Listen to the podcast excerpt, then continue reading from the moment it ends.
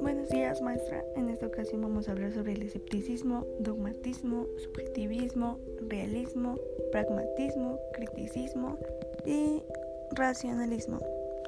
Sabemos que el escepticismo dice que es imposible encontrar la verdad porque nada puede afirmarse de nada. Ningún conocimiento que parte de los sentidos es real, según escepticismo, y debe permanecer indiferente a lo que está sucediendo. Ahora, el dogmatismo nos dice que nada se puede poner en duda, o sea, todo tiene que ser así, real, real con una razón, y la única que puede establecer lo que yo pienso. La verdad no puede ponerse en duda, como ya lo había mencionado, y es un enunciado o expresión que debe expresarse por sí mismo, Ahora, el subjetivismo dice que afirma que la fuente de todo conocimiento y de cualquier verdad depende de cada individuo. Dice que el sujeto juega y define si una verdad es válida.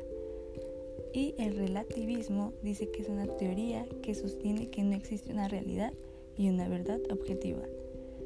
Hay relativismo cognitivo, cultural y moral cree que el conocimiento carece de una validez absoluta o universal.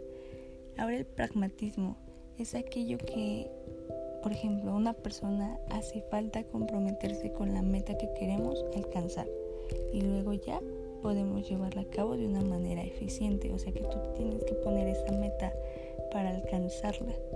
Después dice que el pragmatismo es una disciplina que estudia el lenguaje en relación al contexto donde se desarrolla la idea y la práctica solo es la realización de una actividad.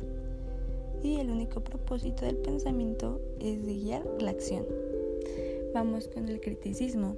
Dice que pone la confianza en cuanto al conocimiento humano en general y desconfía y desconfía y todo conocimiento determinado.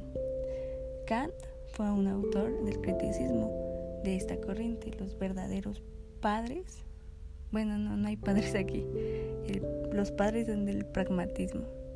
Pero bueno, Kant un autor de esa corriente que es criticismo y dice que es un método para filosofar que consiste en investigar las fuentes de las propias afirmaciones y objeciones. Vamos con el racionalismo, dice que es una corriente filosófica que acentúa el papel de la razón en la adquisición del conocimiento contrasta con el empirismo que resalta el papel de la experiencia y sobre todo el sentido de la percepción. Y bueno, eso sería todo.